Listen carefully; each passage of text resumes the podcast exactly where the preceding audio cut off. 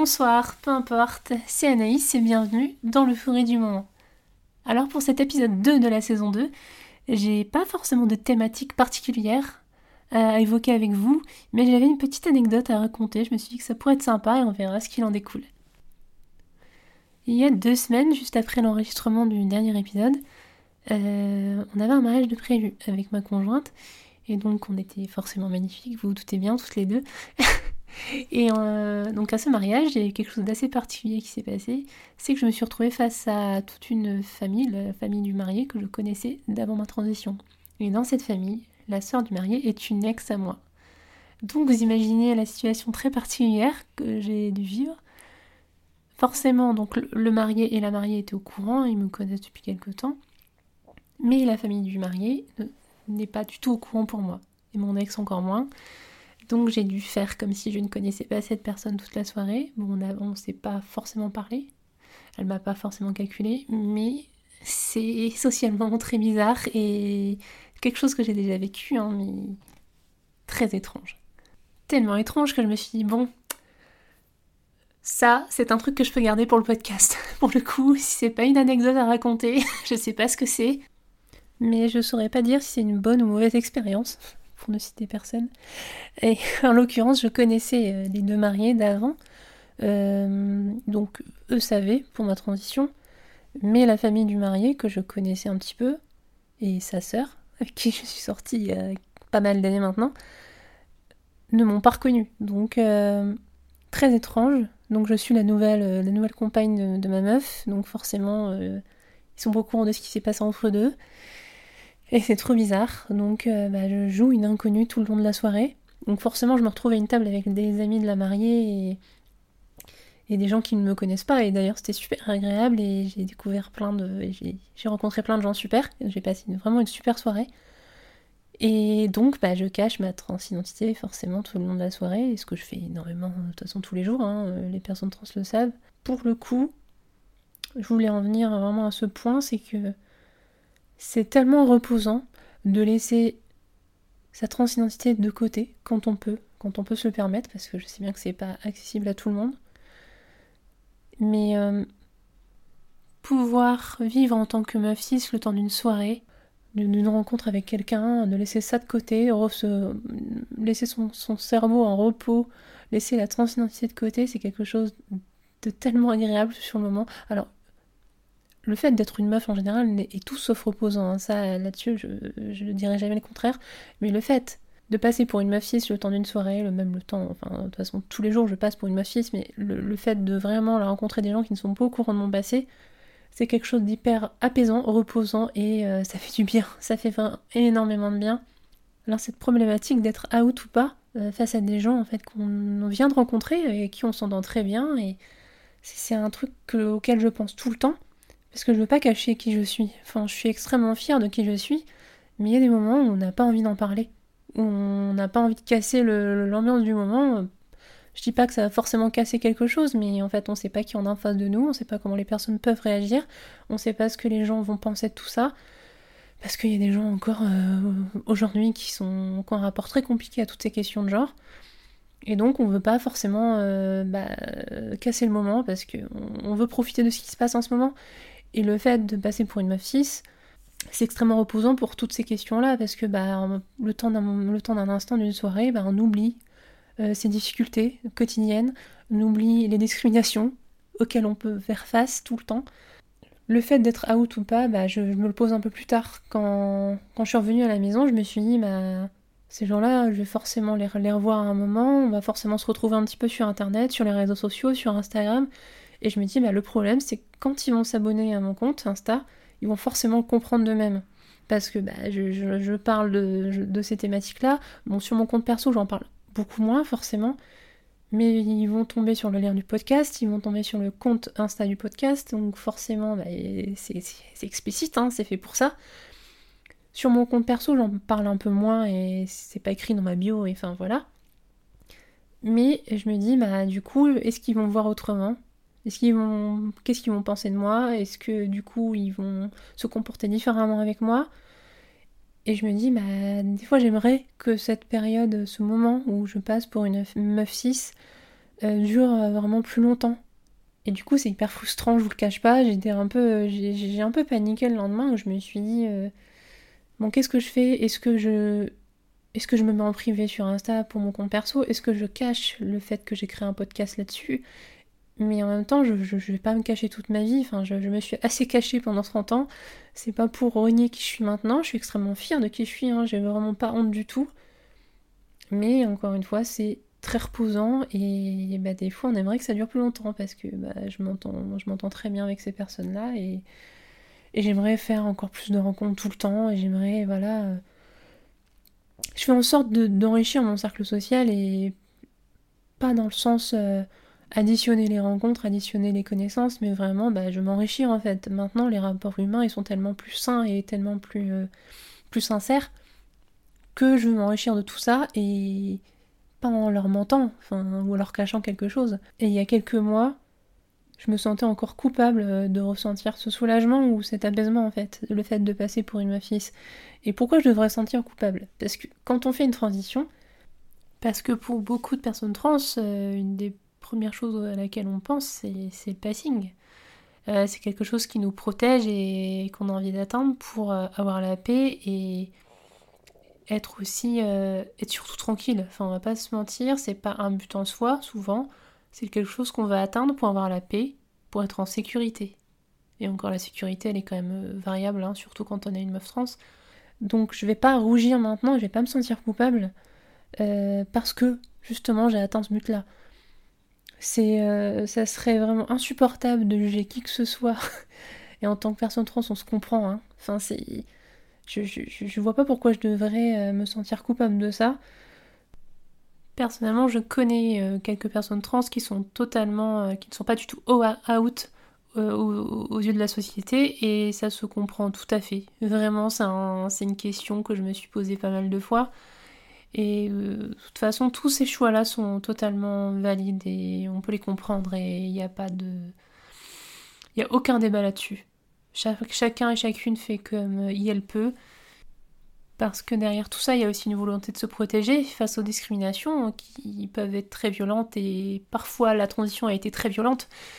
Et donc on veut, euh, on veut vivre une vie relativement paisible par la suite. Et que comprendre, vraiment.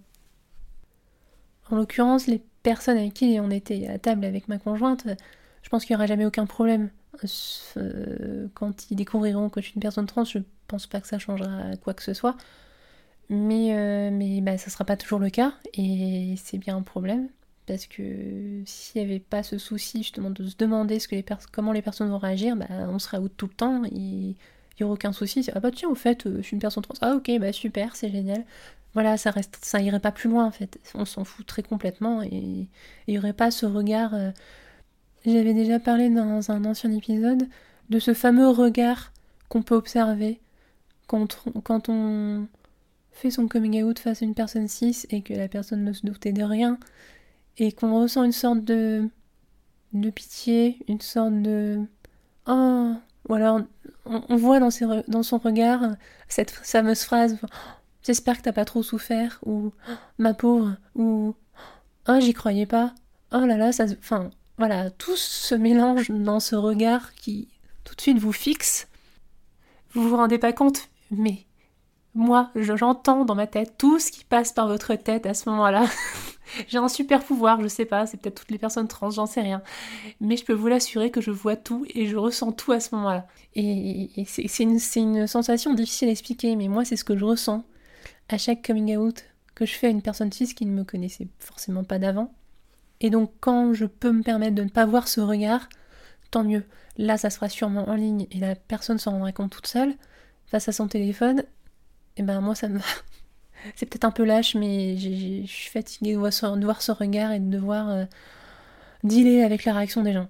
Et encore une fois, il y a plein de gens de mon entourage qui me disent encore régulièrement Mais on s'en fout, enfin, faut pas que tu te prennes la tête avec ça, ça change rien. Bah oui, non, mais ça change rien pour toi. Et peut-être que toi, tu t'en fous, c'est super.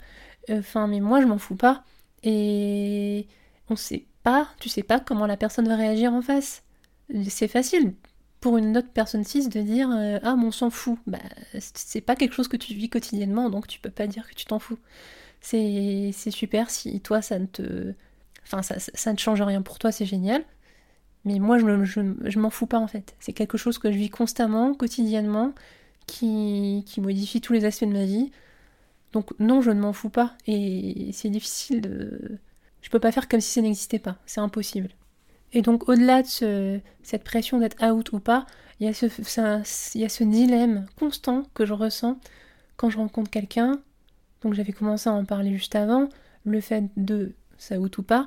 Et le fait surtout, bah, de, sur les réseaux sociaux, je vais pas cacher ce que je fais en fait. Je vais pas, je vais pas cacher ce podcast. J'en suis très fière aussi. Je suis fière de ce que je fais, de ce que je dis là-dedans. Euh, ça me coûte aussi des fois, enfin, de parler de tout ça parce que je me dis, mais je pourrais très bien en fait rester euh, planquée dans mon coin, vivre ma vie en tant que, en tant meuf lesbienne, ce qui serait déjà pas mal. Voilà. Et, pourtant, non, j'en parle et je me dis, bah, j'estime que je dois faire ma part en fait. J'estime que je dois faire ma part et bah, du coup, ça me coûte parce que ça me, ça me, ça me out auprès de tous les gens que je rencontre et, qui ne sont pas au courant de base. Et tout ça, c'est un dilemme constant parce que si je me cache, euh, je cache mon travail, je cache une bonne partie de ma de moi en fait, de mon vécu, de ma, de ma vie.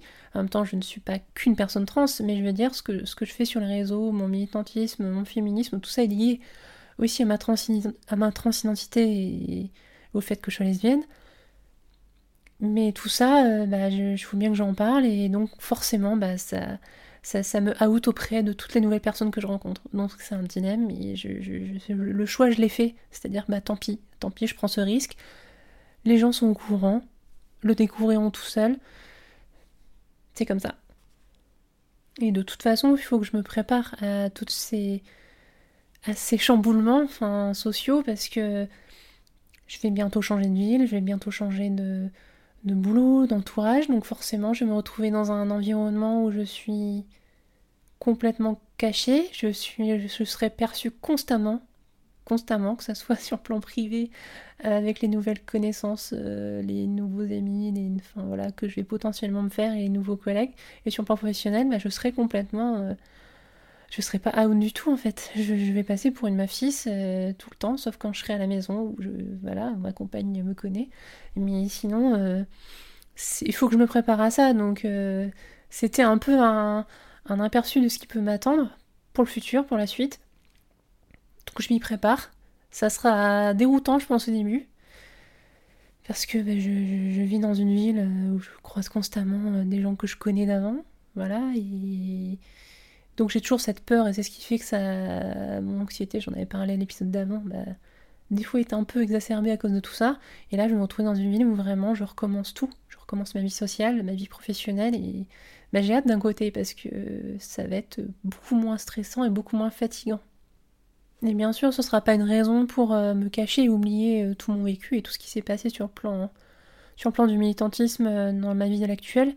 Au contraire, ça va me motiver et me faire sortir un peu plus de ma coquille et je pense que je vais très rapidement en arrivant là-bas dans cette nouvelle ville me rapprocher des assauts locales, des assauts LGBT, des assauts féministes et je pense que ça va faire du bien à mon militantisme et ça va me motiver un peu plus parce que ici, je pense que je peux pas être sur tous les fronts, c'est très compliqué. Euh, j'ai essayé et ça m'a coûté en un peu en santé mentale et en énergie. Euh, je pouvais pas tout faire en même temps en fait. Je pense que j'étais pas encore assez stable euh, dans ma transition, dans mon j'étais encore dans une un mal-être, enfin j'étais en pleine dysphorie euh, pas mal de fois et, je pense que là je serais beaucoup plus stable et beaucoup plus ancrée dans, le réel et pour me permettre de, de militer, d'être un peu plus en forme et d'être plus active. Et ça me permettra de faire énormément de rencontres et de créer tous ces liens sociaux et ça c'est important. Aujourd'hui c'était pas un épisode très profond, je suis pas allée dans, des choses très très très écrite. Euh, c'était vraiment un retour d'expérience, mais, euh, c'est toujours euh, important de parler de ce genre de, ressenti. Autant vous habituer tout de suite, hein, je vous le dis clairement, parce que je pense que la saison 2, ça sera surtout des tranches de vie comme celle-là, où derrière je vais un peu me un peu me laisser aller et parler de certaines choses. Là d'ailleurs, on a complètement déroulé, j'ai complètement déroulé sur, sur d'autres sujets derrière Ça me paraît un peu plus, euh, un peu plus spontané et tant mieux et j'espère que ça vous plaira. En tout cas, prenez soin de vous. Merci pour votre écoute. Merci pour votre soutien. Et à dans deux semaines si tout se passe bien. Salut tout le monde!